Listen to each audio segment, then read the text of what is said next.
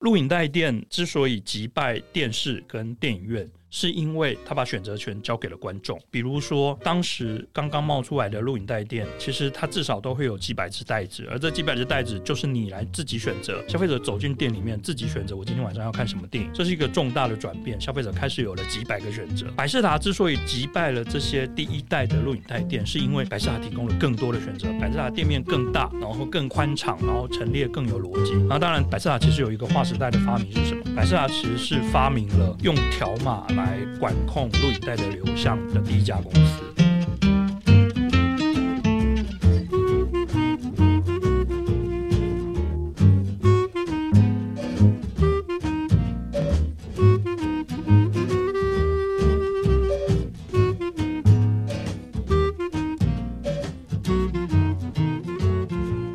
可以再请叶良老师跟我们分享一下，我们现在是不是稍微有可以接触到，或者是可以稍微预测到未来的新平台模式呢？甚至比现在我们所谓的串流更之后的，那如果没有，有没有稍微什么地方可以看出来一点契机呢？其实我觉得黑胶的消费者，对我们来说，黑胶消费者就是我们预言未来最好的介质啊。为什么呢？你可以看到什么人在买黑胶，然后什么人在买录音带，什么人在使用底片。这群人其实他是一群精英消费文化的精英，然后他代表了，其实买的是态度，买的是他的精神，买的是他对这个媒介的情感。但是我自己觉得。现在黑胶正在快速增长，然后它的理由其实是因为大家真的钱没地方花，呃，因为你不买 CD 了。自从你停止买 CD 以后，oh. 你开始想不出来我要怎么样表达我对这个艺人的爱，我要怎么样告诉别人说我就是爱死了这个团，而你只好开始消费黑胶。那黑胶当然它作为一个纪念品，它的面积会更大，某种程度它其实也是一种更巨大的表征。但是我自己预测是黑胶文艺复兴不会一直走下去，总有一天它会撞到天花板，而它的天花板是什么？它的天花板。就是我的这一群精英的量大概就到这里了，不会再增加了。那我觉得这些实体媒介最后都会变成特定一群人，不会太多，也不会太少的死忠粉丝，他们每天从事的文化活动。可是我们永远不会看到古早以前所有人去电影院抢同一部电影，然后大街小巷每一家店都在播同一首歌的那个年代。那个年代已经结束了。那我觉得重点在于那个实体媒介的时代不会再回来，它已经不可能跨过那个大众文化的门。门槛，我必须举个例子哈，我不确定你们有没有经历过这个盛况。我人生见证最可怕的盛况是二零零几年《侏罗纪公园》第二集在台湾上映的时候，台湾最好的戏院那时候是西门町的国民大戏院。国民大戏院的门口从大清晨就有人开始排队，而这群人排队排到前面的人把一整天的票都卖完了以后，电影院就说不好意思，我们今天票卖完，请你不要再排队，大家赶快回家了，大家可以回家了。结果呢，这群人不肯离开，然后在现场暴动，最后还出动。警察去现场维持秩序，告诉大家请不要慌张，这电影不是今天就下片，后面还会演。你要想想那样的盛况，以后可能不会再有了。比如说，其实我们可以想，有一种人的消失，就证明了这样的盛况已经消失了，就是黄牛票。我们小时候在电影院门口会看到有人卖黄牛票，这些人就是大清早透过关系或者是大清早去排队买到了今天最好的时段，接着用比较高的价格卖给你，就像现在还存在的演唱会的黄牛票一样。电影院的黄牛票消失了，那当然电影院黄牛票消失，其中有一个很大的原因是多厅式影城冒出来了，大家不再执着于去特定哪一个最好的戏院，因为大家身边现在到处都是戏院，当然体验会不太一样。不过我拉回来是，我认为最终串流其实会取代传统的电视跟电影院，成为我们所有家。庭娱乐生活的一个入口，这就是为什么现在其实最热门的生意是什么？最热门的生意是生产电视机上盒。美国有好几家厂商都在做这个生意。为什么？因为电视机上盒会变成你打开电视第一个看到的画面，而因此它决定了你今天会看到什么，而因此它变成了掐住了所有人的脖子，而帮大家决定。然后再来是，我认为电影最终会变成什么？电影院呢，其实不会死掉，但是它最终会有点像我们会去歌剧院、音乐厅一样，它会成成为一群。特定族群，而这群特定族群会维持了它的生态平衡，可是它可能永远不会变成大众活动了。就像歌剧曾经，也许在十八世纪的意大利是个大众活动。大街小巷，然后中产阶级每个人都要去，每个礼拜都要去。最新的节目就像《侏罗纪公园》一样，大家就会去排队买票。我一定要看到这个歌剧，我如果不看到就会丢脸。那我觉得这个时代可能对电影院来说，可能真的会结束了。而结束之后，当然还是会有一群人拥抱这样的生活形态，想办法要去看《侏罗纪公园》。可是可能会有绝大多数的人最后会退回到自己家里的客厅，选择在电视上看。你可以说遗憾，但我觉得，因为真的大众移情别恋，他们真的就不会再回来。虽然这几天，尤其过去一年，大家其实一直在观察不同的类型，哪些观众回来了，哪些观众还没回来。比如说，曾经整个产业非常焦虑什么呢？非常焦虑亲子的观众会不会回来，因为他们担心妈妈可能永远再也不会带小孩回来看电影了，因为过了 COVID-19 之后，妈妈可能会觉得在家里看皮克斯电影会比较安全。这个其实有反映在票房上哦。皮克斯电影从疫情发生以来到目前为止，没有一部票房是好的。就算有在电影院做全面上映，其实你可以看到亲子的市场有一点萎缩，然后家长其实还在犹豫小朋友到底会不会回去。所以我真的觉得，也许真的大众化的时代，电影院成为一个大众化休闲的时代，这件事也许三到五年内真的会结束。嗯。而且我觉得那个亲子的关系好像有点建立在妈妈可以播影片给小孩看，但他还是可以做自己的事情，不用在电影院顾小孩。对对对，他说不定对那个皮克斯的电影也其实也没有兴趣啊，但他也要坐在那边看。嗯，真的，那好可怜。转给他，然后就对，就做自己的事情，就还是方便呐。去电影院还要被骂，对，滑手机啊，划手机还会被骂。对对对，不要玩手机，这样对。题外话，那既然讲到去电影院看电影这件事哦，我们刚刚聊了一些比较硬体上面的东西，接下来请教叶老师一个问题哦，你觉得我们在看电影的一个习惯啊，就是在观影之后，你觉得我们应该要去检讨的面向是什么呢？我举例来说哈，这里是一个比较奇怪的例子，一部电影的成败如果在于它大放异彩之后，像例如它得了金像奖、得了金狮奖等等，那是否就代表它比较不好，或者是我们明显可见的粗糙的地方就可以被接受了？你是要说那个电影吗？啊，我没有讲什么电影。好，我不能我不讲。我们就是讲某某人。对啊，我们都没有。所以我们今天的时间也正好，就差不多那个奥斯卡结束以后的作文比赛，最近刚刚消失了哈。嗯。那我像我自己，我超级害怕参加这个作文比赛，我超级害怕在奥斯卡期间哈发出贴文，因为 奥斯卡的特别性在哪？奥斯卡特别性就是全世界几十亿人参与这个讨论，嗯，然后各种非常荒唐的意见都会有，当然也会有中规中矩的意见，但是我觉得大家必须回头看了。在每次我们在争执说到底谁配得奖，谁不配得奖，但我先插个话，就是说几十亿人在争执一个电影有没有资格得奖这件事，其实代表的是这奥斯卡已经达到了他的目的，他的目的就是让更多人讨论电影，让更多人看电影。所以我必须回头提醒大家，我们每一次去讨论某某奖。谁有资格得，谁有资格不得？不能忘记的是，世界上所有的奖项背后的法则其实是一个逻辑。这个逻辑是我们找出好的，让它被更多人看见。然后接着另外一个反方向呢，是我们从大家都喜欢的东西里头，我们找出好的，我们选出一些好的东西出来。所以某种程度上，你不能忘记说，颁奖季的目的是推广。是行销，而不是增值绝对的艺术价值。世界上没有绝对的艺术价值，艺术价值是一个不断变化，而且放在每个国家都不一样的事情。所有的奖，可是它的共通价值是什么？它共通价值是让好的被看见，然后让大家都去看好的，而不要去看烂片。所以，我觉得，与其花时间去争论艺术性到底谁比较厉害，或者是去争论说啊，其实奥斯卡就是很市场啊什么的，其实应该回头去想想，这个产业每一部电影都是。几千万美金、一两亿美金在支撑，嗯、然后这些支撑的背后都是消费者，就是这几十亿参与讨论的消费者，而不是影评人，而不是学者。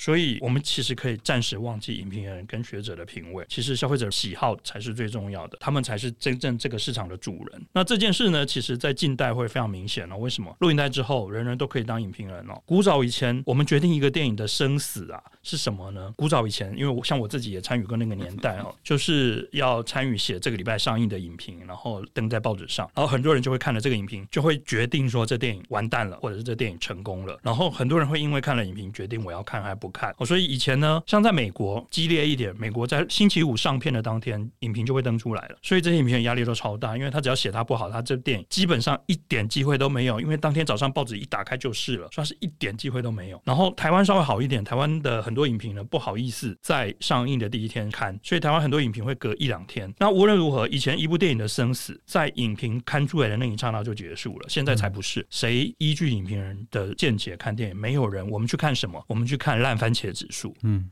对，可是你要想想，赖番节只是一个用所有人参与投票，这就是为什么时代变了。因为其实这些人才是支撑整个产业的关键。那你回头看，其实我也觉得说，我之前在这本书里头，然后包含最近的演讲，其实都有提到奥斯卡其实背后有一个巨大的行销战争。然后比如说我在书里头提到了《沙翁情史》这个案例，《沙翁情史》其实涉及到了大概是奥斯卡历史上最富争议的颁奖季行销，他用了非常激烈的手段帮这个电影拉票。可是你回头看看，假设他什么都没有做，你觉得这些奥斯卡的委员就不会投票给《沙翁情史》吗？其实不一定。为什么？你回头想想这个电影的本质，这个电影的本质在讲什么？这电影的本质就在讲电影。《沙翁情史》这一群人在演杀剧，其实他们就像在拍电影。然后这一群人会有什么？圈圈会有遇到讨厌的投资人，然后难搞的大明星。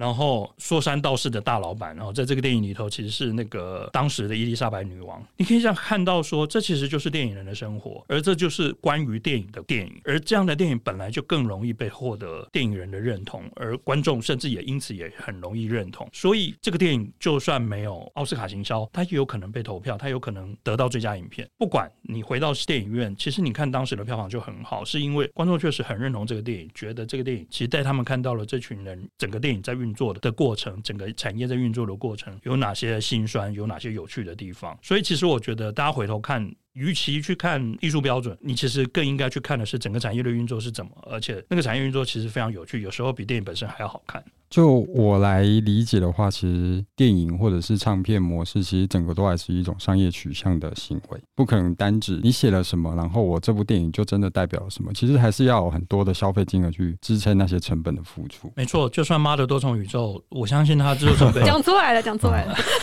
就算它制作成本也有，应该也有几千万吧，好像两千多万美金。这两千多万美金谁要出？如果他没有票房，没有观众支持，谁要出呢？嗯，刚刚又突然想到，叶良老师在两个礼拜前发了一篇文章，是致雷斯利的入围的那一件事情哈。嗯，大家有兴趣可以去看一下这篇文章，蛮一部分契合到老师刚刚分享的内容，嗯，大家可以去看一下。而且那个电影可以讲一下，那个电影明天要上映了，所以 请大家赶快去支持。因为我觉得，其实大家对他的批评是很有点委屈的。某种程度，大家批评他说：“哎，你是谁？我从来没听过你，为什么你凭什么可以入围？你一定是作弊，你一定是买票。”我有看到台湾的媒体真的写贿选，我就心想：会会个头！他其实只不过是说服了一些好莱坞明星，在社群上帮忙讲好话，帮忙 tag 他一下，发个贴文 tag 他一下，就被讲成这样。可是你要知道，好莱坞片场每个人都花几百万美金在替自己拉票，只是他们拉票方。式可能比较规矩，那是因为你有几百万了，嗯、所以他们的玩法是什么？他们玩法是在洛杉矶周边买户外看板，买公车看板。嗯，这些看板是给谁看？这些看板是给正好在搭公车，然后他偏偏是影艺学院的评审看的，哦、你就知道这个钱花的有多可怕。曝光效应，嗯、对啊，所以我觉得这其实真的没有什么公平性可言。对、嗯，成本的问题，一切都是钱。嗯。好，那我们再转回串流上面好了。现在其实大家很常在家里追剧啦，像是疫情时代也更推进了这件事的发生哦。那一直以来一直有一种我自己在看，有一种盲从追剧模式的现象在产生。其实盲从这个现象从以前看电影就一直有了。那我们在讨论追剧或者是看电影的时候，到底是在比赛说我看了比较多部呢，还是永远都是在同温层里面讨论啊？在这些讨论之下，我就开始去想说，请问你们真的是去喜爱这一部影影片吗？还是你真的对于它的情节有影响到你的人生呢？想请叶阳老师跟我们分享一下这个盲从追剧模式的现象。我不得不说啊，所谓的盲从啊，其实是整个电影产业的基础啊。这件事跟我们刚刚讲的民音是有关系的。大家不要小看民音，大家不要小看说每天我们划过去啊被分享的那些民音，那些民音背后其实是有一个巨大的产业在操作。比如说什么？比如说 Netflix 其实花了很多钱在催生民音，嗯嗯，但我不敢说制造，因为没有人有逮到证据证明这些民音是他们制造的。几年前大家印象最深刻的应该是有一部电影是叫做。哎呀，我忘记了那个电影，就是大家都把绑一个袋子在眼睛上面，然后不能看到，因为那个怪物是你一看到它，你就会被它发现。对，那个那个叫什么？Bird Box。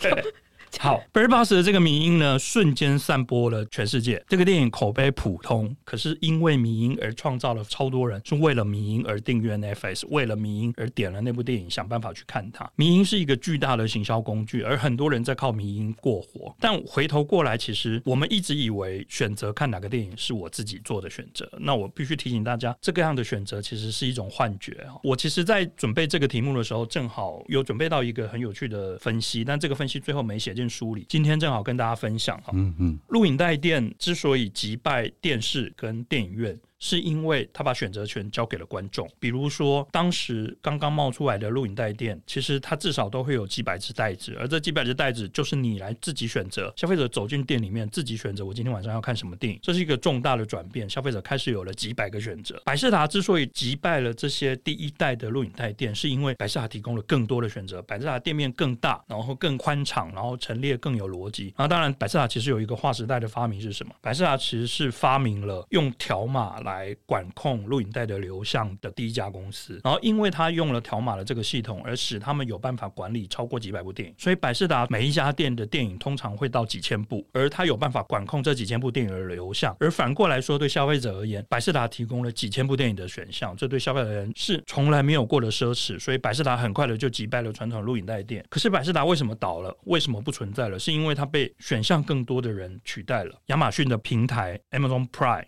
比如说 iTunes，他们上面都有几万部电影。那当然，它商业模式也有出租，同时也有零售。可是因为当它瞬间提供了几万部电影，而满足了更多人不同的需求的时候，实体的出租店就垮了，因为它提供的选项又更多。可是你看，这样一个比赛，不断的数字增加、增加、增加，你每次都以为我其实看到了更多电影，然后每次都以为，但实际上是真的吗？其实从来不是。大家今天打开 Netflix，你一定会被狂推，上面有一大排都是最热门的节目，而且最终你还是难免。会手贱就不小心点了，然后你就看了。比如说，大家最近在看那个韩剧叫什么？好，我忘记了。黑暗荣耀。对，大家现在在看《黑暗荣耀》，身边几乎每个人都在看《黑暗荣耀》。而理由是因为，就算没有看过《黑暗荣耀》第一季的人，他打开界面，《黑暗荣耀》就出现在最显著的位置。但是。大家想想看，Netflix 在刚刚创业的时候做的是完全相反的事。大家现在在讲演算法，Netflix 是最早使用演算法的公司，在他们的 DVD 的出租系统。Netflix 刚开始经营的业务不是串流，他们刚开始在做 DVD 的出租，让你到网站上预约，然后他把 DVD 寄到你家里，然后你看完之后，你再把 DVD 寄回去给他，然后你再选新的片子，他再寄过来。当时其实因为他出租的是实体的 DVD，所以 Netflix 开始用演算法，其实是为了分散消费者的注意力，因为他不希望我的二十万会员每个人都来租同一部片，因为这样我同一部片我就要进二十万支。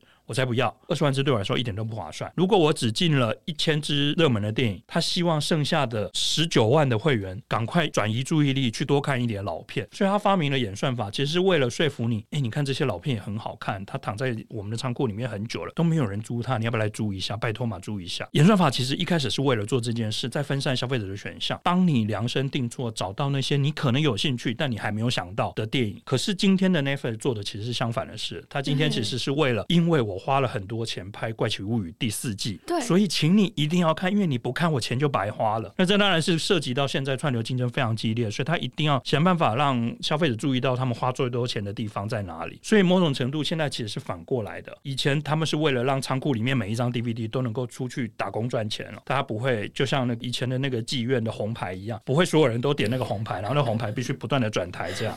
现在现在呢，就是每位姑娘都有客人了。可是网络传输时代不一样，就是因为就不会受到实体的限制，我不用进二十万支片子去满足二十万个会员的需求，就是一个档案放在那里，任何人都可以上来点。然后再来就是我刚刚提到的网络耳语了，网络耳语其实是抄袭这好莱坞的，只是好莱坞的操作方式不一样。我们刚刚其实有点讲到了，就是好莱坞从一九七五年的大白鲨以来，好莱坞在追求的行销方式是什么？好莱坞在追求的行销方式，一口气砸几百万美金买电视广告。买公车广告，买户外看板，买报纸杂志的广告，让你一天生活中不断的接触到大白鲨，而因此你开始觉得我是不是应该去看一下大白鲨？那这个是好莱坞的玩法，Netflix 直接改进了这个玩法，是他不再花钱买户外看板，因为户外看板很贵，然后非常不划算，然后电视台也很贵，非常不划算，而且万一有一天电视台发现了，原来你就是观众选择看怪奇物语的唯一的动机的话，电视台当然就会涨价，他就跟你说，哦，那我以后广告不要卖你这么便宜，我卖你更贵一点。所以 Netflix 开始想办法法创造自己的行销模式。他的行销模式就是创造网络耳语，他有网络的公关公司去帮助他去创造这些耳语，想办法让大家不断的讨论他的电影。而当你越来越多人讨论的时候，你开始就会觉得被排挤了，你开始会觉得啊，我完全跟不上，怎么办？像我自己，我到现在没有看《黑暗荣耀》，然后每天打开脸书，我就觉得超尴尬，他们在讲什么我都听不懂，他们创造了新的名义我都看不懂，我是不是很过时？于是我开始因为这样的同侪压力，我就选择了去看。所以大家千万不要忽略迷音，迷音是整个产业最重要的根源，这种同温层是整个产业最重要的基础，因为只有大家去看同一部电影，整个电影产业才有办法生存。当然，不得不说，大白鲨之前电影产业并不是这样，差别在哪里？差别其实是在一九六零年代，美国开始了一个新的发明，其实后来台湾也有了，就是多厅式影城。那因为多厅式影城呢，带来了更多的座位、更多的选项、更多的场次，于是开始可以容纳全世界几十亿人同时选择看同一部电影。这跟刚刚我在讲《黑暗荣耀》《怪奇物语》是同一个逻辑。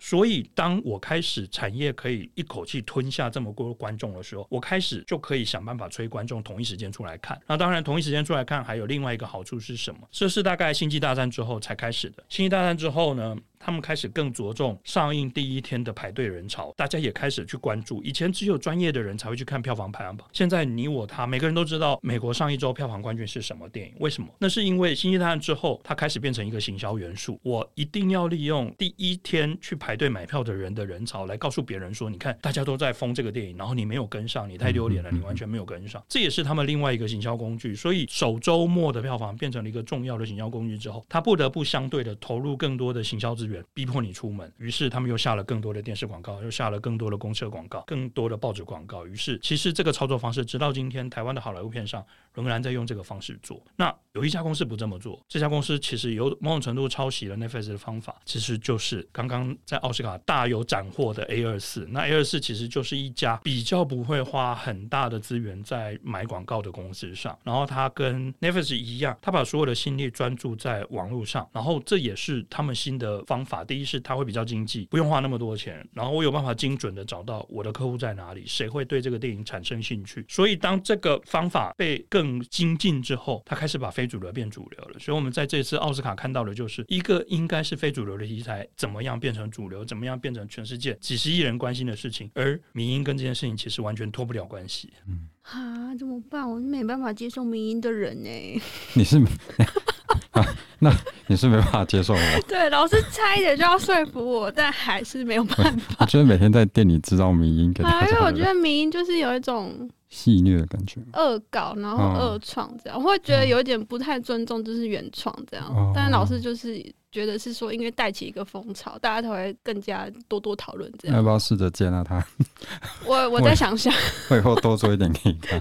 好，而且老师其实刚刚已经把我等一下要问的问题已经回答完了，因为我其实是想要问说，现在就是串流平台定位在哪里？但老师其实刚刚应该也算是有回答了。嗯，那那我来急住问答一下好了。你知道 Netflix 的片头音乐那个噔噔是怎么来的吗？是用什么东西做出来的？我怎么想到 PS4？PS4 没事，我好像有看过，但我忘记了。他是邀请到一个奥斯卡配乐大师来帮我们配音的。那最后在很难抉择的情况下，请了女儿帮他选的，就是有两个声音。嗯，那女儿最后选了一个，她用戒指去敲击出来的声音，做一些后置跟回音出来的那个噔噔那个声音。嗯，对，所以最后成为了很洗脑的那个片头，才几秒而已，就是不会让人家想跳掉，又很想听到，还是你们都会跳掉？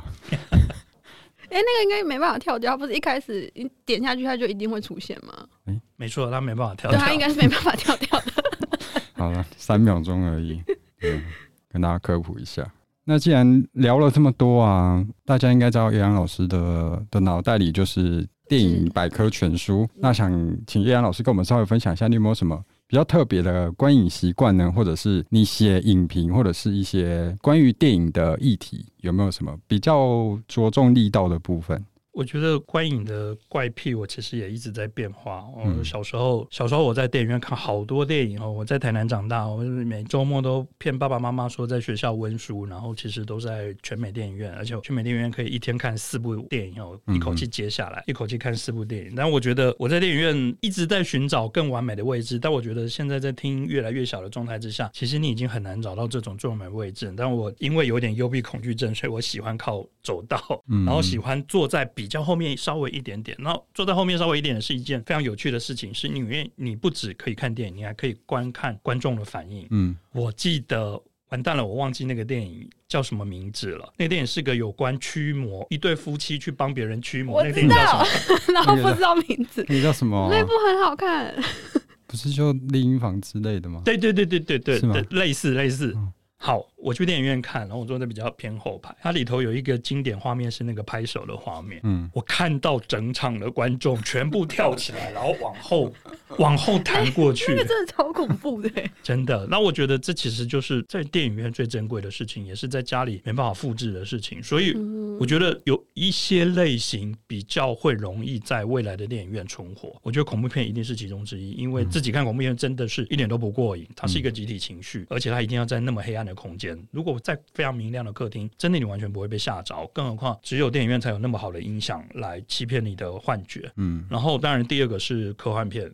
再来史诗电影这些，大概都是最后比较会留在电影院的类型，所以我觉得 IMAX 可能会是最后的赢家。嗯，所以直到现在，我都还是偶尔会想尽办法去到像台北仅剩的几个大厅，想办法去看。这大概是目前仅剩的，因为我觉得小厅真的很难再吸引我们走进电影院，尤其是有些座位真的体验也很差。然后，而且大家有没有注意到，疫情之后电影院的观众变了？这件事在剧场也很明显哦。你知道怎么变的呢？我前两天才看到一篇文章，是国外的媒体。写的，那我发现说，哎，真的不是我只有我一个人观察到这件事。那剧场的观众当然很明显，是因为经过了三年的中断之后，有一些人是新的观众，他们以前没有来过。所以他的反应不太一样，他的礼仪还没有被驯服。演唱会的观众也是，我其实也看到另外一篇文章在讲演演唱会的观众不太一样。这件事正好这两天 breaking 正好引起了非常激烈的争议，然后大家在争执说到底应不应该站起来。当然，应不应该站起来这件事跟礼仪不太有关系。不过确实是这三年的疫情结束以后，在演唱会跟在剧场跟在电影院出现的观众，其实行为开始慢慢的变得不受控制。比如说在电影院滑手机讲话的人，真的。在变多，那你知道为什么吗？因为我们已经习惯了三年在家里看电影，一边划手机，一边跟隔壁的人聊天。嗯，所以你看，其实这三年的经验就已经可以改变过去一百年的观影的模式了。所以，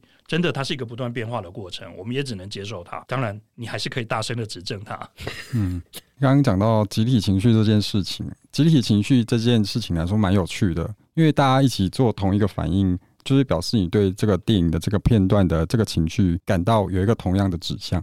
可是如果是个人的或者是一些奇怪的举动，像划手机这些，真的是百年都没有办法。就是我觉得不断的在强调观影品质、观影礼仪这件事情是永远都没有办法改变的，永远会有人在里面说。接下来一定怎么演，然后有人会 那个塑塑胶袋有盐水机啊，这样 这样这样的，对，这个这种事情是，但是这个是我我完全没有办法接受的事情，但是它也就是一直在发生。嗯、那我自己也是位置，我位置一定选靠走道，即便他说你很早买票最中间正中间那个，我说我不要，我一定要靠走道，因为我没有办法接受人家在我面前或者是怎么样，或者是两边都很拥挤很吵的状况下去看电影。嗯。对啊，反正电影屁很多啊，超奇怪的。我再岔个话题，我觉得有一个大家一定没有想象过，只有在实体电影院才会体验到的情境是什么？是在他散场之后去尿尿这个情境。为什么呢？呃，我不知道大家有没有看过那个纪录片，有一个讲电影配乐的纪录片，他找访问了非常多配乐作曲家，然后其中有一个作曲家就提到说，他会偷偷去散场的南侧偷看观众的反应。为什么？因为他会发现有人在哼刚刚电影的主题曲。嗯，然后当然另外一个我们更常在厕所遇到的最讨人厌的是讨论剧情，因为有些人是还没进去看的。看不过我自己有一个非常印象深刻、此生绝对无法忘记的观影体验，发生在厕所里啊。呃，Jojo Rabbit，嗯，好。坐在我附近的某个观众是个男的，他从那个关键的鞋子那一场戏之后，就开始一路啜泣到整部电影结束。然后呢，到散场的时候，在厕所里面呢，我都还听到某个人还在那里啜泣的声音。他真的好感动，他完全无法抽离那个情境。然后我觉得这件事是让我觉得真的很难忘记，因为你可以看到一个人对这个电影投入这么高，然后对，这才是电影院珍贵的地方。你可以看到别人的情绪。Jojo Rabbit，吐槽男孩，没错。老师，你是不是都记英文？那是中文都会忘记。对啊，我平常在网络发文，我经常都是写英文，然后，所以我连人名都没办法记住。演员也都写英文。对，所以这次出书的时候，为了把它转成中文，好辛苦，然后犯了很多错误，还被别人指正。但是里面有很多蛮多，就是直接用英文啊，就没有再翻译了。对。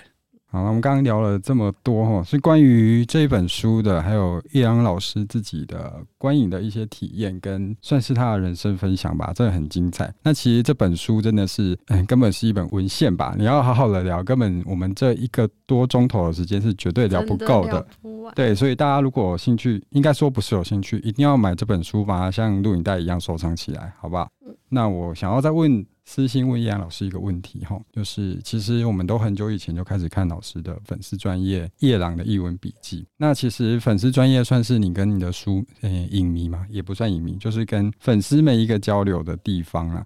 那想请问一下，你平常是怎么去收集资料的？还有你要怎么去筛选，或者是决定你的那些发文内容来符合你的风格？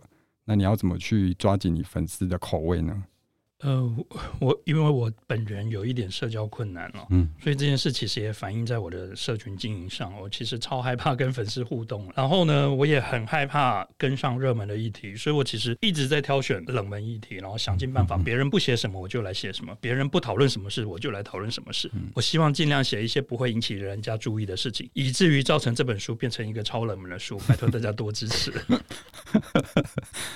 好了，不冷门，不冷门，好不好？难怪我会喜欢，因为我就是喜欢冷门的。喜欢冷门的，就不要喜欢人家喜欢的。不行啊，这样我们是要 push 这本书吗？哎、欸，那那我我要想要分享一下，嗯，就是我觉得看到这本书啊，甚至他他的书名，有人可能会想说，哎、欸，你这个年头还在跟我讲什么录影带？那有可能另外一派会是直接替那个录影带哀悼这样。那我想要推荐就是叶老师这本书，是因为我觉得老师他其实是在记录，他不是在记录录影带，他是在记录录影带曾经带给一群人一个共同的生活体验。嗯，对。那我其实看完，我会真的很想要把手机就是丢一旁，然后想说拜托让我回去一下那个 那个时光看看，我想体验看看那种感觉。你现在手上是什么？手机，不好意思，我刚刚真的想把它丢掉了。对，就是不同时代的不同介质带给我们不同感受吧，就看你的时代，嗯、你选择什么就是你的选择咯。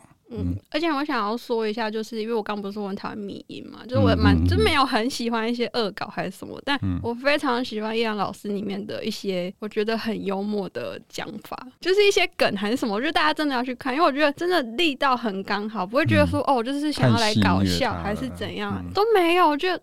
太喜欢了，不好意思，就是恰如其分的，对，戳到你的笑点。对，而且我是一个历史很苦手的人，然后我就很害怕一些就是会讲乐乐等的什么什么。懂你的意思。对，但是叶老师的，就是让我可以这样一本书马上就把它看完。好，那总结这本书就是个看起来很像砖头，但是其实平易近人的枕边书，可以吗？可以。哦，这样可以吗？老师这样可以吗？可以，可以，可以，可以。拜托大家赶快买，用力的 push 它。没错。好，那今天真的很开开心，叶阳老师走到我们录音间，这真的是个蛮难得的经验哦。而且我们从来没有想过可以跟一个这么有经验的老师来聊这些事情。那我们想要带给听众的东西，如果大家觉得有不足啊，或者是你觉得有更想要知道的，就欢迎去找这本书《从前有个录影带店》。嗯，新经典文化三月初已经出版了，欢迎大家来正大书城买这本书。一定要拜托。好，今天就讲到这边了，谢谢老师，谢谢大家。还有什么要讲的吗？那这个就马上剪剪到。想要问一下老师，说就是老师是会你听到有一部电影出来，那你会是想要去看他简介的人吗？以前会，但是现在没有这个习惯了。现在没有。对，就你说是直接去看这样子吗？凭凭名称吗？凭着电影名称直接去看吗？喜欢这种感觉。所以踩的也没关系。啊，踩的没关系，这样这样才有趣，这样比较浪漫的。对对对。好啦。那就谢谢易阳老师，那也谢谢洛河，那我们下次见，谢谢大家，拜拜，拜拜。